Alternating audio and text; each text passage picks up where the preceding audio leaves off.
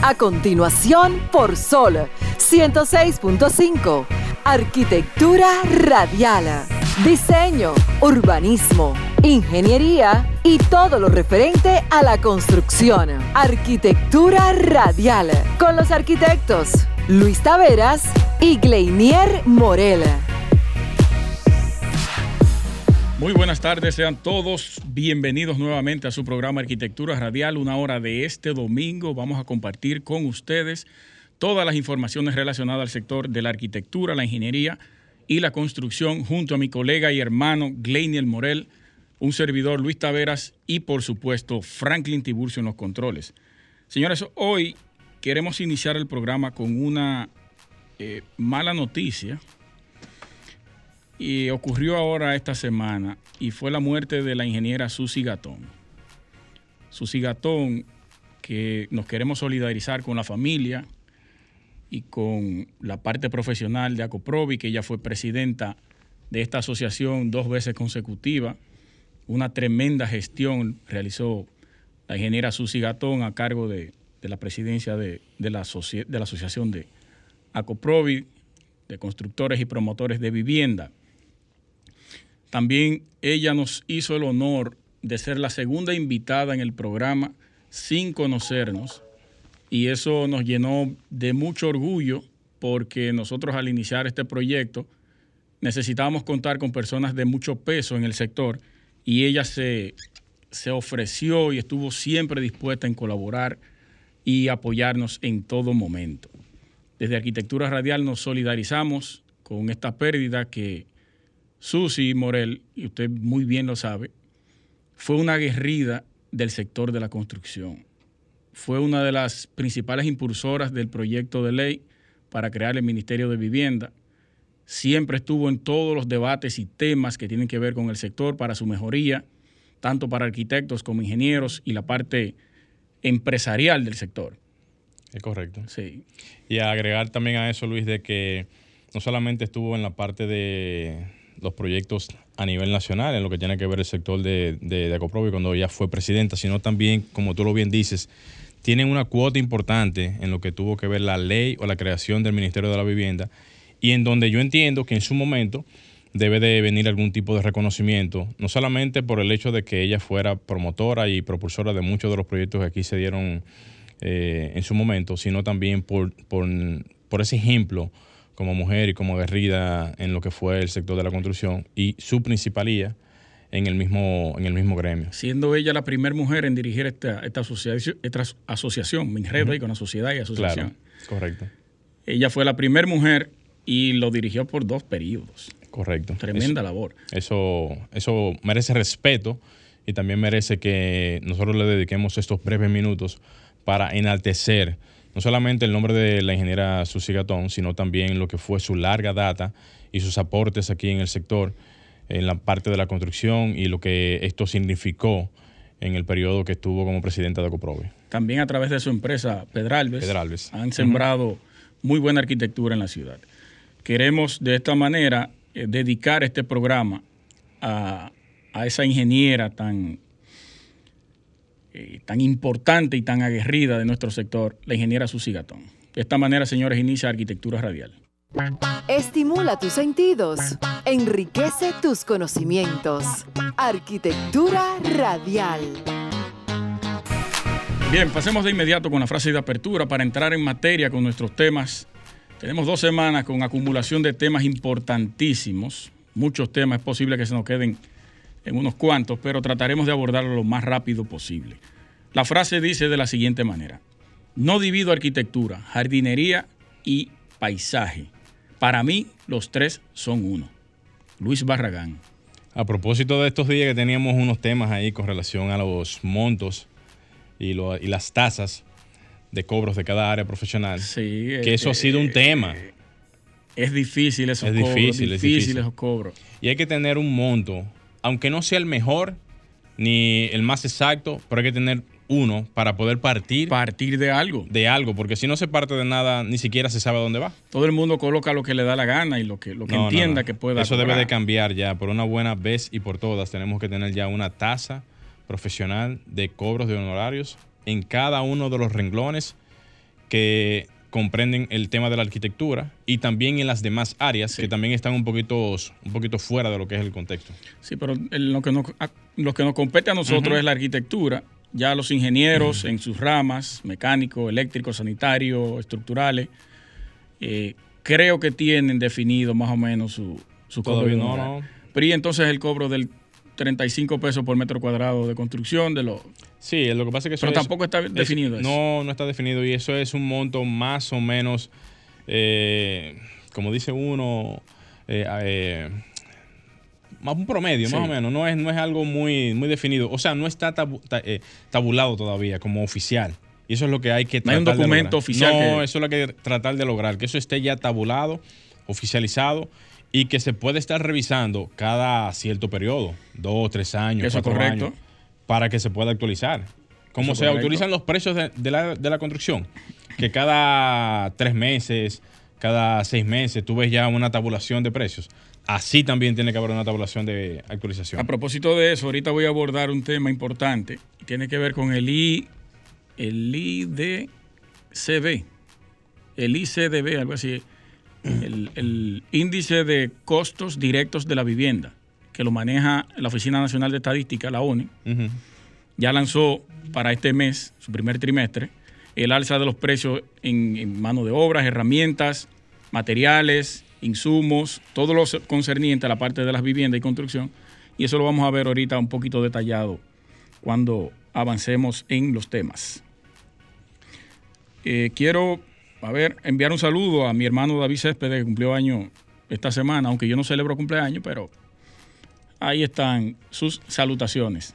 Felicidades para él. Aprovechando en ese mismo orden, mandarle un fuerte abrazo también a David desde aquí, desde Arquitectura Radial. Tenemos tiempo que no, no nos vemos, obviamente porque está fuera del país, pero independientemente de, sabemos que tú siempre estás pendiente de nosotros aquí en cabina y aprovechar también y sumarme esas felicitaciones a David Céspedes. Un abrazo, mi hermano, donde quiera que te encuentres. y aprovechar también, ya que estamos en, el tema de saludo, saludar a la arquitecta Patricia Méndez, arquitecta donde quiera que se encuentre, saludo para ti, y también a la arquitecta Raquel Pérez, que a propósito de esta semana eh, recién se graduó en lo que tiene que ver la carrera de arquitectura y le mandamos desde aquí sus felicitaciones, aprovechando que ya eres arquitecta y ya te vas a insertar a lo que tiene que ver el área de la construcción. David, que fue el, responsable de la línea gráfica de arquitectura radial, también de mi empresa, Taveras Medrano Arquitectos, que quien quiera solicitar algún servicio en términos de publicidad, tienen ahí un referente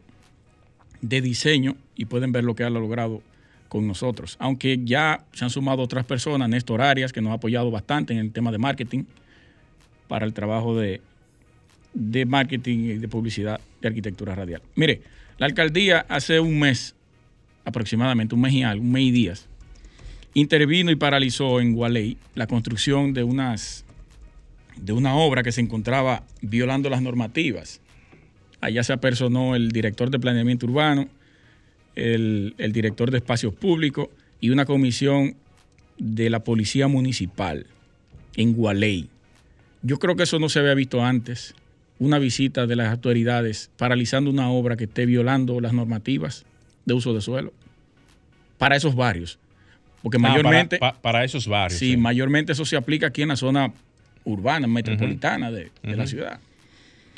Y yo creo que eso es algo sumamente positivo porque comenzar a intervenir las violaciones a las normativas en, esa zona es algo que pudiéramos verlo positivo, aunque todavía falta mucho.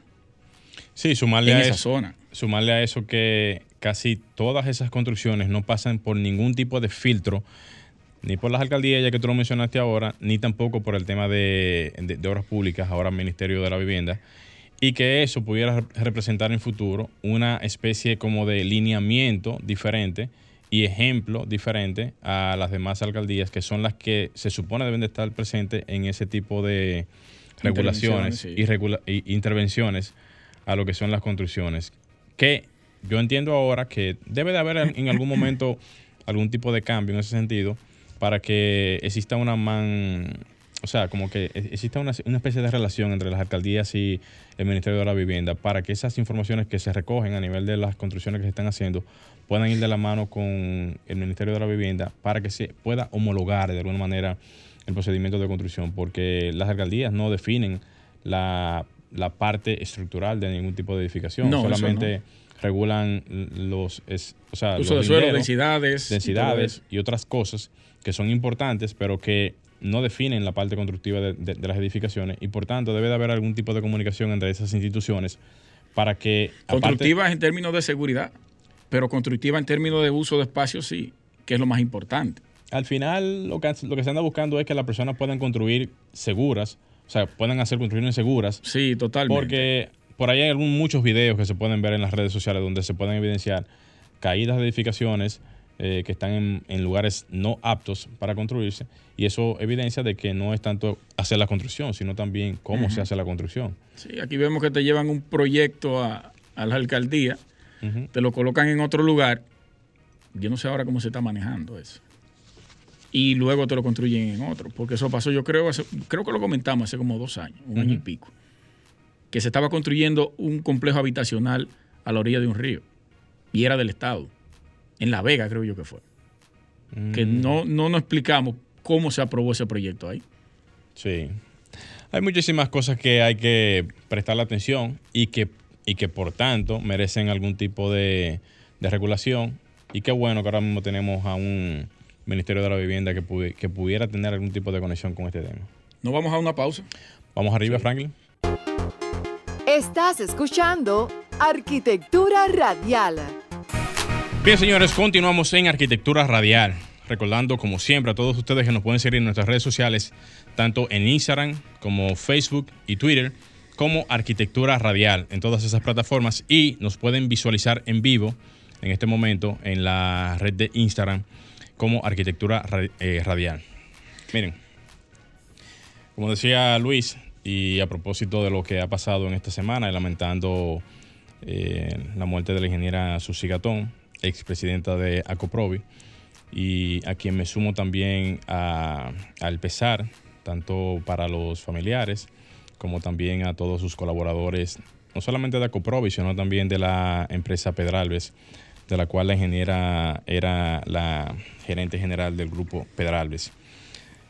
Miren, en ese sentido, y también aprovechando esa misma línea de información, en esta semana estuve leyendo datos y todo lo acontecido, tanto de la parte internacional como el tema de los materiales de construcción y el asunto internacional que estamos viviendo con el tema de Ucrania y la posible eh, incidencia que esto pueda tener en lo que tiene que ver los materiales.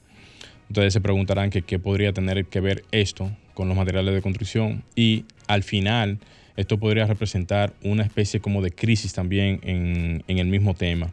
Recuerden ustedes que en, su momento cuando tuvimos la, digamos, el boom de lo que pasó cuando vino el coronavirus y lo que esto frenó a nivel de lo que fueron las importaciones y exportaciones no solamente de China, Estados Unidos y otros países, sino también de otras latitudes del mundo, que frenaron considerablemente las importaciones que se hacen en República Dominicana. Esto reflejó no solamente alzas de materiales, sino también retrasos de materiales, así también como el tema de las navieras, que tuvieron muchas de ellas alzas en lo que fueron las importaciones y que reflejó directamente y lamentablemente en su momento una alza significativa en lo que fueron los materiales de construcción. Si vemos ahora mismo este tipo de asuntos reflejados en lo que, en lo que pudiera ser algún tipo de escenario parecido, pudiéramos también reflejar que estas situaciones pudieran alterar de alguna manera u otra los insumos de materiales de construcción y también otras eh, situaciones o sea, ajenas a lo que son los materiales, como podría ser el tema del petróleo, que directa o, o sea, directa o indirectamente afecta el tema de los materiales porque internamente también recuerden ustedes que cuando se hacen o sea, transportaciones de materiales, ya sea de un lugar a otro o también de otras partes del mundo, como muchas veces también pasa cuando se traen esos buques llenos de petróleo, este tipo de situaciones pueden hacer algún tipo de, de pueden dar algún tipo de golpe en lo que es la parte de la construcción. Ahora bien, ¿qué pudiéramos hacer? Esa sería la pregunta y la respuesta que tendríamos que darnos ante la posibilidad de ver algún tipo de fenómeno de esta naturaleza. Bueno, hay muchas alternativas. Analizando estos temas con algunos especialistas que tienen que ver con esta área, aquí pudiese hacerse algún tipo de inclusión de la parte, digamos, de los impuestos. Eh, también podría hacerse algún tipo de inclusión en buscar algún tipo de alternativa, no solamente desde la parte ya conocida como los, los que suplen materiales eh, a nivel de Estados Unidos, China y otras latitudes, sino buscar otras alternativas de suministro de materiales desde ya en otras latitudes del mundo para buscar qué? Posibilidades diferentes ante lo que son las, eh, o sea, ante lo que son los materiales que ya se consiguen a nivel internacional y que estos materiales se puedan de cierta manera tener tener como, como dice uno, alternativa A, alternativa B, alternativa, alternativa C, para poder paliar la posible demanda que se tenga en el futuro de lo que son las, eh, o sea, de lo que son los materiales de construcción. Recuerden ustedes que ahora mismo el gobierno de República Dominicana está impulsando el desarrollo de las viviendas y recientemente leí por ahí en, uno, en un periódico de circulación nacional que el ministro de, de la Vivienda, el ingeniero Carlos Bonilla, había anunciado que el gobierno tiene la intención de en este año desarrollar más de 5.000 viviendas en, bueno, en el renglón de remodelación, en el renglón de, viviendas nuevas y en diferentes renglones para poder darle un poquito más de, digamos, tranquilidad a, lo que es la población en cuanto a lo que es la demanda de la vivienda en la República Dominicana. Entonces, desde el punto de vista de lo que es nuestra función aquí en el programa, es bueno enfatizar de que muchas veces este tipo de cosas no salen a la luz, este tipo de informaciones no reflejan quizás la posibilidad a futuro de lo que pudiera pasar en algún momento. Y es bueno hacer el acotamiento de esta información para que los que tienen que ver con este entorno, súmese ahí eh, el, mismo, el mismo gobierno, las entidades que tienen que ver con este, con este tema, la parte que tiene que ver con las importaciones y todo ese eh, eh, engranaje pueda hacer, hacer uso de lo que es esta, digamos, posibilidad a futuro y que se puedan evitar situaciones que puedan alterar el orden económico de la República Dominicana. Hasta aquí mi comentario. Vamos a hacer un pequeño cambio, señores, y enseguida retornamos. Estimula tus sentidos, enriquece tus conocimientos. Arquitectura radial. Estás escuchando Arquitectura Radial. Señores, continuamos en Arquitectura Radial. Recuerden agregarnos a nuestro WhatsApp arquitectónico o a su WhatsApp al 829-630-8811 y seguirnos en todas las redes sociales como Arquitectura Radial. Pasamos a mi comentario y es, eh, son dos quejas que he recibido esta semana de profesionales de la arquitectura.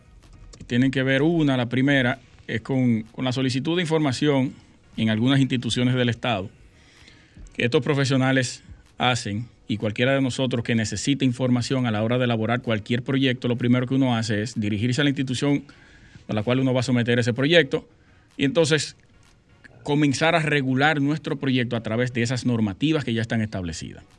Lo que está pasando es, depende, hay diferentes casos, es que los servidores públicos los envían a la página de la institución. No tienen, digamos, la capacidad eh, rápida para, para responder las preguntas que le hacen esos profesionales en el momento.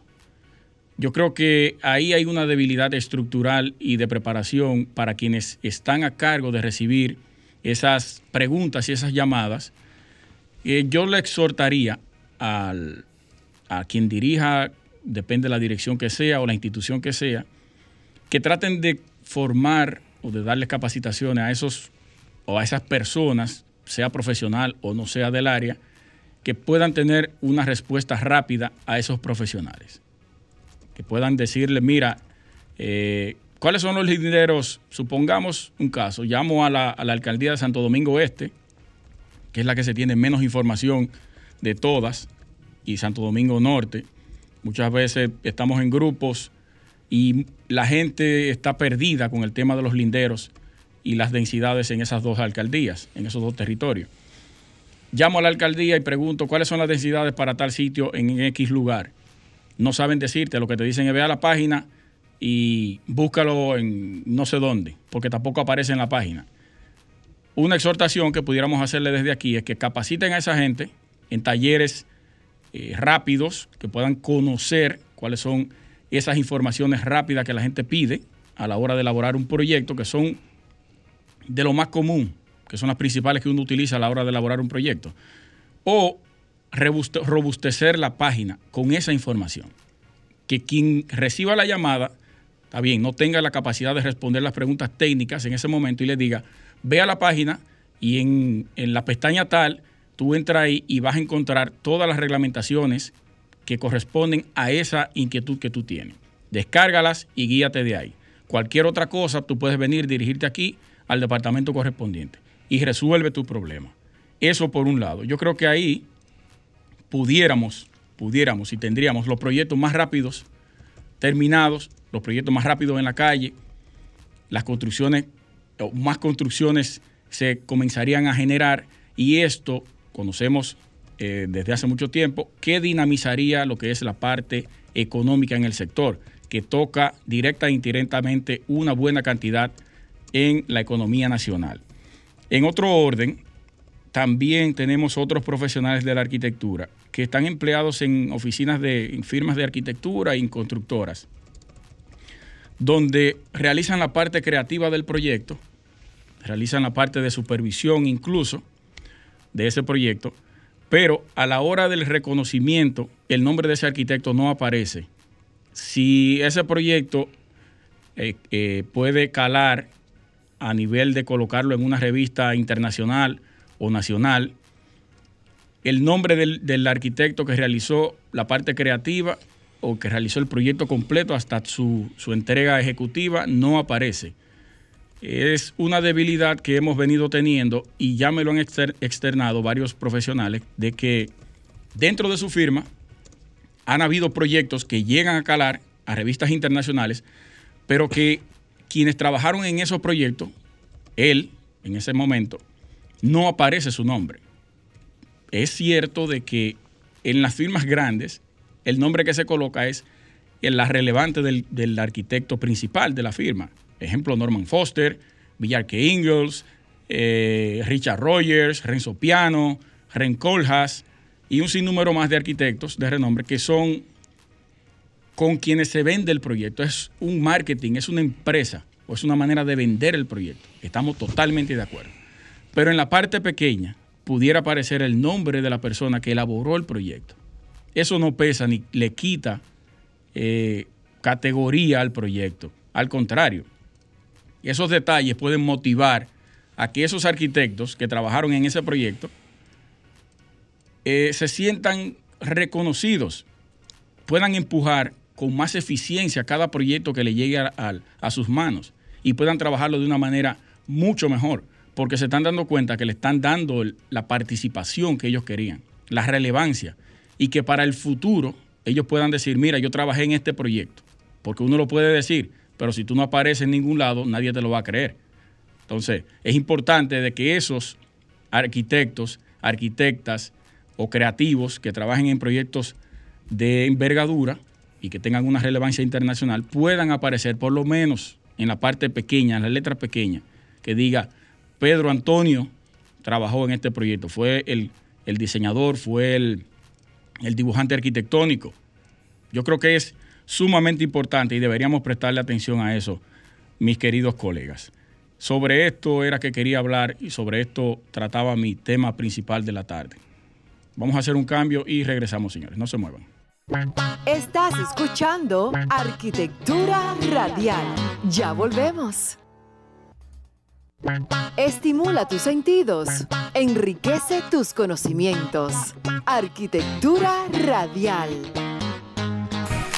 Bien, señores, continuamos en Arquitectura Radial. Señores, tenemos ahora mismo en la tarde de, hoy con nosotros aquí los representantes de Drisoro. Aquí con nosotros Jorge García y Alfonso Camo quienes están a la tarde de hoy con nosotros aquí para compartir con ustedes informaciones importantes acerca del mundo de las impermeabilizaciones y productos de, eh, de esta gama y de esta categoría. Así que buenas tardes, señores. Señores, bienvenidos. Buenas tardes. Buenas tardes, buenas tardes. Gracias a ustedes por recibirnos y darnos la oportunidad. Excelente, excelente. Jorge, eh, Drisoro, ¿qué es para todos los que nos están escuchando en este momento? Bueno, Drisoro es una marca especializada en lo que son eh, productos químicos para la construcción. Bien. Cuando te dice productos químicos para la construcción, son productos para eh, favorecer lo que son las, eh, protegerlo y favorecer lo que son los usos del mismo, como son impermeabilizante, protección del hormigón, restauración del hormigón, pisos, eh, cubiertas, todo ese tipo de cosas que tengan que ver con la construcción en general. Nosotros te lo cuidamos y te lo protegemos. Mira qué interesante. A propósito de mucha gente que desconoce ese tipo de informaciones y Sí, más sí. cuando se trata de ese tipo de soluciones. Y mayormente también el que nos conoce cree que solamente somos impermeabilizantes. No, nosotros somos toda la protección completa. Me llamó la atención la parte de la rehabilitación del, del hormigón Sí, y de pavimentos. ¿Cómo funciona eso? vale. A ver, te cuento un poquito, antes que nada, complementando lo que Jorge decía. eh, en Drizoro tenemos más o menos cerca de 350, 375 productos diferentes en gama. Wow. 375 productos Para aproximadamente. diferentes aplicaciones. Sí. A ver, Drizoro trabaja en tres grandes áreas. Nosotros somos un fabricante, nosotros diseñamos nuestros propios productos, eh, fabricamos y exportamos. Nuestros 350, 375 Wow. productos se agrupan en tres grandes áreas de especialidad. La primera de ellas, que quizás sea la más importante o la que más juego tiene, es la impermeabilización. Luego tenemos un área muy grande dedicada a reparación, protección y refuerzo de estructuras de hormigón. Y luego la tercera división es la división de pisos. Para pisos tenemos sistemas para reparación, parcheo, nivelación, recrecido, acabado y protección de pisos de todo tipo, decorativo, industrial, institucional. Madre es mía. un Dios breve mío. resumen de todo lo que tenemos. Sí, pero interesante. ¿Usted sabe dónde, dónde mayormente se utilizan el tipo de productos que son muy demandados en instalaciones donde ya el tiempo de, de- de edificación tiene muchos años? Muchos años. Edificios ya con cierta característica donde ya el deterioro quizás del tiempo y las condiciones ya que tiene el mismo hacen que la misma desfa- desfavorabilidad del mismo ele- elemento estructural vaya debilitándose con el tiempo. Sí, Y ahí entonces podrían entrar desde asuntos ya coloniales, edificaciones ya de cierto tipo, edificios ya con cierta característica. Sí. Y qué bueno que eso exista porque verdaderamente que uno muchas veces desconoce, o sea, uno como profesional del área, Sí. muchas veces desconoce ta- las tantas gamas de productos que existen para las tantas soluciones que pueden aparecer. Sí. Correcto, correcto. Y también es importante puntualizar que nuestros productos no solamente están dirigidos a obra nueva, también, como bien indicabas, a temas de restauración. Tenemos incluso una gama de productos que está dirigida específicamente a restauración de edificios patrimoniales. Ah, mira qué bien. Entonces, Eso es eh, es, muy importante, sobre todo por tema de eh, muros de mampostería, control de humedades ascendentes, eh, tema de control de sales también. y, ¿Qué tiempo supuesto, tienen en el país? En el país nosotros tenemos más o menos un año. eh, un año. Pero eh, Drisoro Internacional tiene más de 50 años. Wow. Está a nivel mundial. O sea que es una empresa muy reconocida. En América Latina, ¿en cuántos países, más o menos? En este momento en América Latina eh, estamos en República Dominicana, estamos en Cuba, en México, eh, en Costa Rica, en Panamá, en Colombia, en Ecuador. Esto ya con distribuidores ya consolidados y establecidos. claro, claro. Y actualmente estamos iniciando ya eh, operaciones eh, en Guatemala, en El Salvador. Y, eh, y bueno, y estamos haciendo prospecciones en Perú y en Chile. Si bien es cierto, nos las paralizó bastante todo el problema del COVID, pero esperamos, si no este año, quizás el segundo semestre, empezar nuevamente a retomar las prospecciones en los mercados de más al sur. Jorge, tú eres el, el representante de República Dominicana. Sí, nosotros somos los- la representación aquí en República Dominicana. Eh, nosotros nos encargamos de representarlo, comercializarlo, asesorarlo y guiar a todos nuestros clientes a que utilicen de manera efectiva y que sepan qué producto utilizar, en, en- en qué momento específico utilizarlo. Eso es una de las cosas más importantes. Garantiza también el- la calidad y la, manu- la, la durabilidad del producto a través de la aplicación. Exactamente. Sí, sí. nosotros, por ejemplo, hay una cuestión que sí también es, es importante mencionar. Eh, nosotros somos una empresa que nos caracterizamos una empresa muy, por decirlo de alguna manera, de nicho. Eh, De- una empresa, de nicho. Sí, me re- Ok. con esto me refiero a que somos una empresa eh, que no ofrecemos commodities, sino que ofrecemos productos con un muy alto nivel de especialización. Y eh, sin querer sonar pretencioso, pero puedo decir que muchos de nuestros materiales resuelven situaciones que la gran mayoría de productos similares en el mercado no son capaces de solucionar. Entonces, quizá, eh, quizá no tengamos mil distribuidores por país, como puede pasar con algunos de los grandes fabricantes, pero sí tenemos en cada país un distribuidor muy altamente especializado, un distribuidor que es un experto en nuestros productos, que en este caso, en el caso de República Dominicana, República Dominicana es Grupo Garcom. Entonces, también de esto, eh, de esta manera buscamos también establecer un factor diferenciador que nos, que nos sea, eh, digamos, que, que, nos haga salir del generalismo, de la generalidad, y que sea un, un, un, servicio de muy alto nivel de especialización para poder acompañar también esa distinción que dan nuestros materiales. Por ejemplo, en el caso de los profesionales que se puedan acercar a Grupo Garcón, que tengan algún tipo de inquietud, porque se da la situación de que muchas veces uno tiene situaciones en el, en, en el área de, de, la construcción y a veces no sabe ni siquiera cómo explicar el problema. Sí. O sea, tendría entonces que llamar y decir, mira, tengo tal situación, ¿qué tú me recomiendas o qué productos ustedes tienen? Y en ese orden, ¿hasta qué cantidad de productos ustedes van a estar ahora mismo promocionando o teniendo en disponibilidad, ya que usted, usted habló de 350 productos? Sí. No sé si van a estar todos disponibles o si van a ir entrando cada uno de ellos en la medida de lo posible.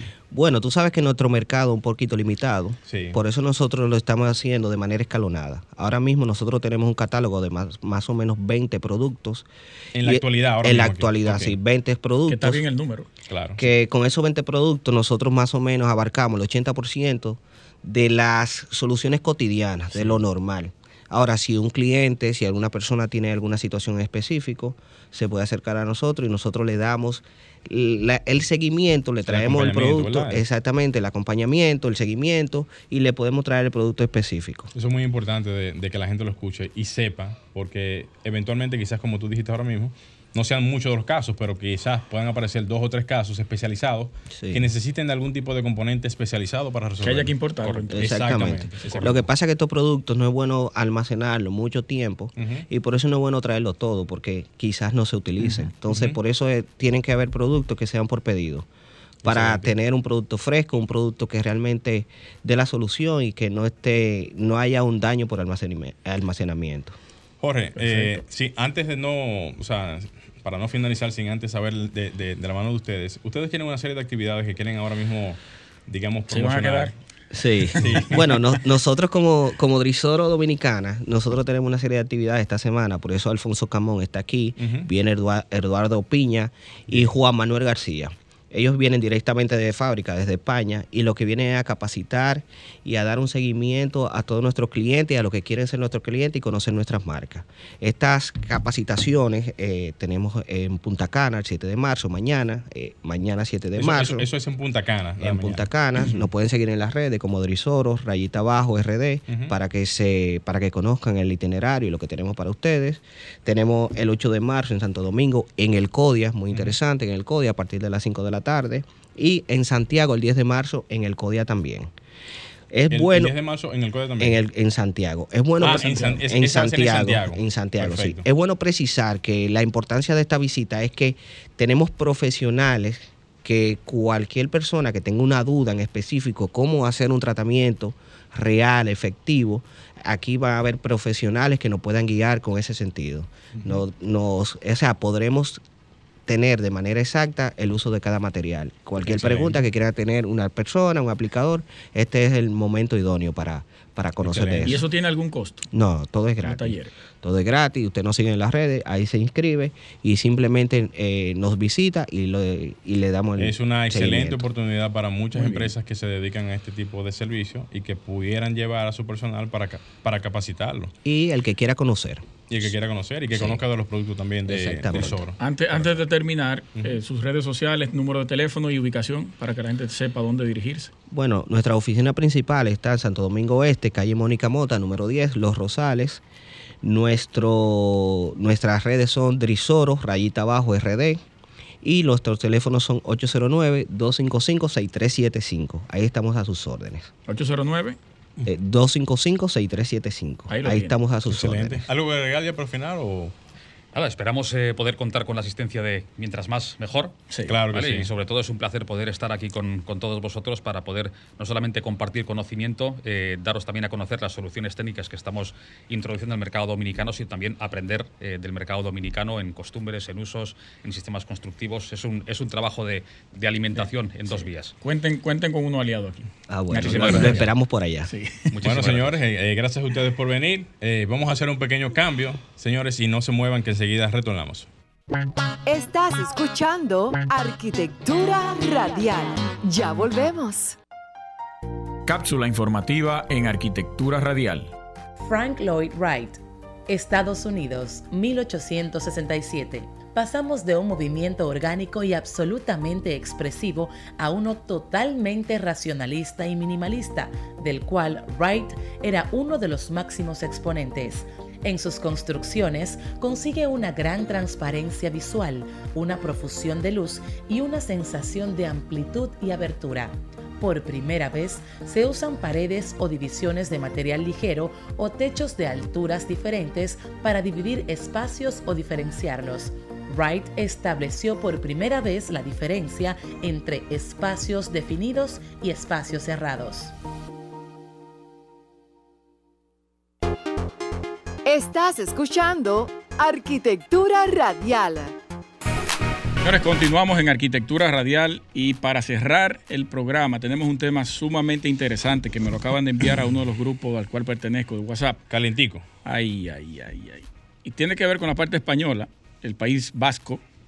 El gobierno vasco obliga a agrandar las cocinas para combatir el machismo, señores. Oigan esto. Explícate mejor, a ver. Un arquitecto elaboró un proyecto de ley, ya, está ya lo sometió a una parte del Congreso y ahora pasó a la otra para ser aprobada en definitiva. Esto propone que las viviendas que se construyan en el País Vasco tendrán que seguir una normativa encaminada a la cocina que sea espacio de todos, a la vista de todos los miembros de la familia, perfecto, eso lo hacemos aquí a cada momento y en todos los lugares, para evitar que se convierta, como sucede muy a menudo, en un reducto en el que acaban metidas solo las mujeres. Esta es la filosofía del borrador del decreto que aprobó el miércoles el gobierno de la Victoria y que ha enviado al Parlamento para su aprobación. Este borrador de decreto introduce la perspectiva de género en la arquitectura y se apela a la búsqueda de la igualdad en los hogares con una ampliación de dos medidas. En primer lugar, se aumenta el tamaño mínimo de, que deberán tener las cocinas, que pasará de 5 metros cuadrados a 7 metros cuadrados, como concepto fundamental en una nueva normativa y la segunda que indica que el espacio se diseñará colindante con el estar del comedor de forma que pueda unirse a este de forma directa o indirecta. Eh, el, proponente es el arquitecto Pablo García Astrain, director general de vivienda del País Vasco. ¿Cuál es el, o sea, cuál es la idea en sí? Porque independientemente de agrandar la cocina, de incluir un espacio adicional para lo que sería la convivencia, digamos, de una pareja o un... O sea, no, yo, yo no le veo el sentido. O sea, por ejemplo, vamos a hacer un ejemplo. Lo que tú, en lo que tú hablabas, yo iba pensando. Y las o sea, amas de casa y personas que tienen, por ejemplo, eh, servicios en las casas. O sea, ¿qué pasa con eso? O sea, ¿qué tiene que ver una cosa con la otra? Bueno, ahí eso no se contempla. Ellos lo que quieren es que se democratice la cocina, porque históricamente quien ha estado metido en la cocina es la mujer. Pero eso no tiene nada que ver. Eso, es una estupidez. Eso no tiene nada que ver. Es una estupidez porque tú no puedes obligar a través de una ley y a través del gobierno a que amplíe la cocina porque la mujer es la que más pasa tiempo en la cocina y que el hombre necesita estar con ella acompañándola para poder democratizar lo que es la cocina. Es una estupidez. No, eso no tiene, no, tiene sentido. A menos que ellos Para combatir la desigualdad de Eso no tiene sentido. Eso, porque eso, al final de cuentas, lo que se, al final de cuentas, siempre va a haber una persona, una o dos, en la cocina, y se supone que no tiene nada que ver una cosa con la otra. La ayuda va a venir de la manera en cómo se solicite. Mira, pásame esto y ya y toma. Eh, escuchen también lo que, lo que plantea el, el, borrador. De decreto elaborado por el gobierno vasco también plantea los cambios en relación de los dormitorios que apelan a la evolución de los modelos de la familia. Se requiere eliminar la jerarquización actual donde la habitación de los progenitores es más grande que la de los hijos. Oigan eso. Miren Oigan bien. eso. Miren qué bien.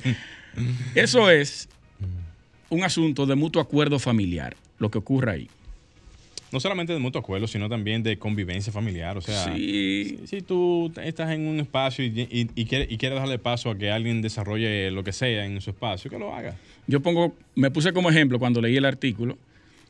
Yo, cuando a mí se me, me da deseo de, hacer algo en la cocina, yo busco algún plato y yo sigo una, cuenta en Instagram que se llama Cooking on Fire, cocinando en, en fuego. Hace algunos platos el tipo. Entonces yo llego compro lo que haya que comprar y comienzo a picar la cebolla, ají, Ah, pues un chef. de todo. y eso no tiene nada que ver con lo que es el machismo ni que la mujer tenga Sí, que... yo entiendo que no. Además, cualquier cocción de alimentos, no importa lo que sea, se puede hacer perfectamente en el momento que tú lo dispongas. Yo creo que la arquitectura solamente puede estar sujeta a leyes para el tema de construcción. No para- Construcción e uso de suelo. Tú sabes que eso lo que está haciendo es marcando. Pero para la utilización yo no Sí, estoy de no, acuerdo. ma- ma- marcando una especie como de, de dominio en lo que tiene que ver uno de los espacios quizás más utilizados en la vivienda, dándole una connotación totalmente diferente a la que se supone debe de ser, porque los espacios se diseñan en función de su uso.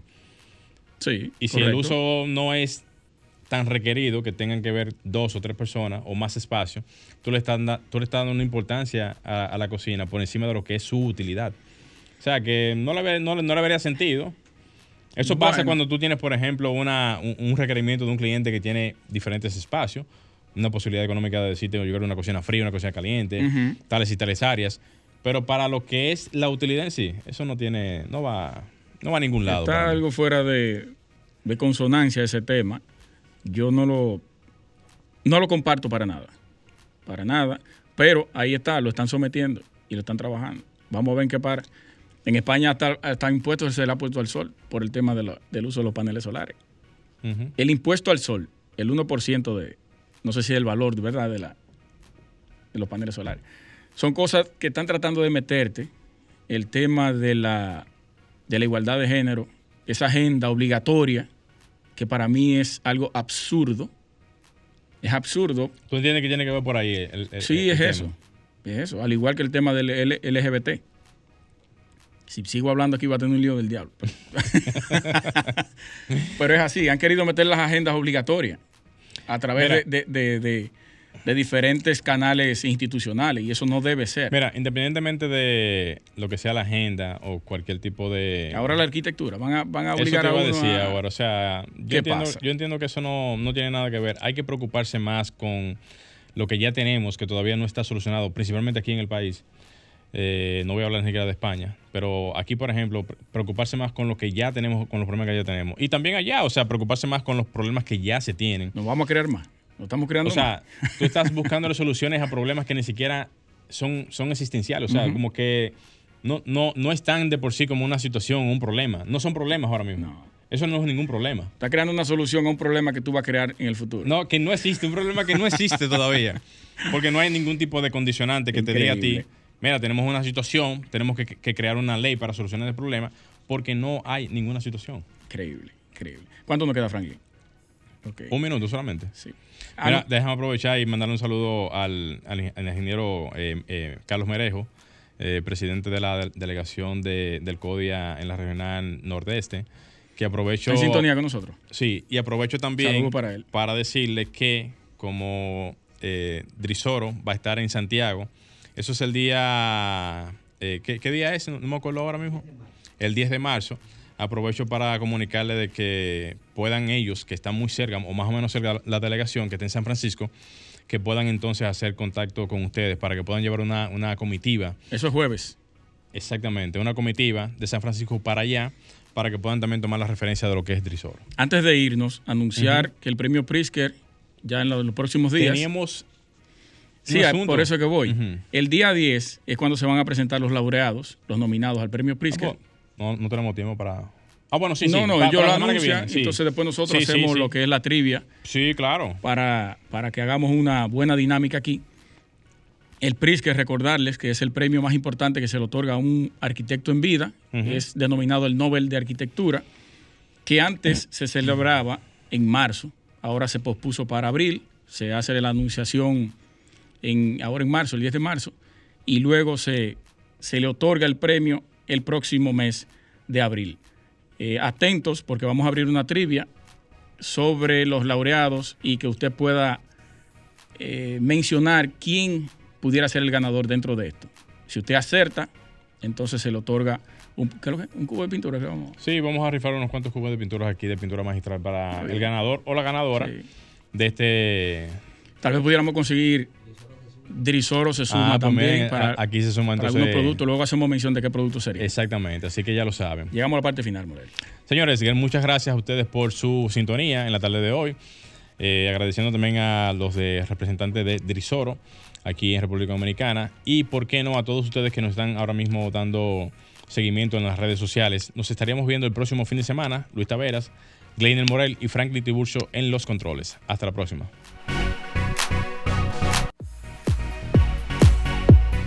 Y hasta aquí, Arquitectura Radial, con Luis Taveras y Gleinier Morel, por Sol 106.5.